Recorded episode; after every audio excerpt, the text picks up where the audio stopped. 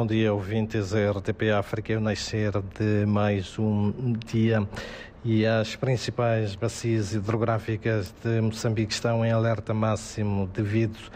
à subida dos seus uh, caudais, o que poderá provocar cheias e inundações em algumas regiões. A situação fica a dever-se, segundo a Direção Nacional de Gestão de Recursos Hídricos, a queda de chuvas em Moçambique, mas também na África do Sul e no Reino de Eswatini. Está lançado em Moçambique o Comitê Organizador da Cúpula Regional da África 2023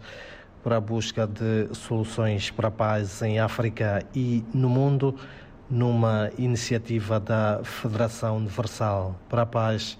movimento que congrega religiosos, políticos, homens de negócios, líderes espirituais, entre outros. Moçambique assume o compromisso de continuar assim a trabalhar para a paz no país e também no mundo.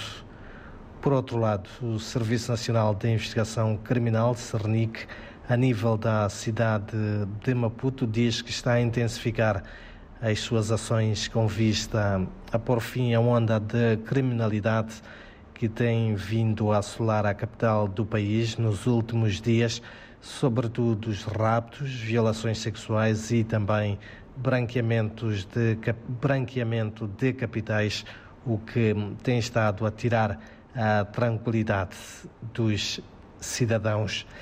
E em outras notas dizer que a Universidade Eduardo Mondlane eh, realiza hoje eh, uma conferência de imprensa para o lançamento e esclarecimento de algumas situações que irão caracterizar os exames de admissão a decorrerem eh, de 10 a 13 deste mês em todo o país, para esta que é a, a, a, a maior e mais antiga universidade Pública de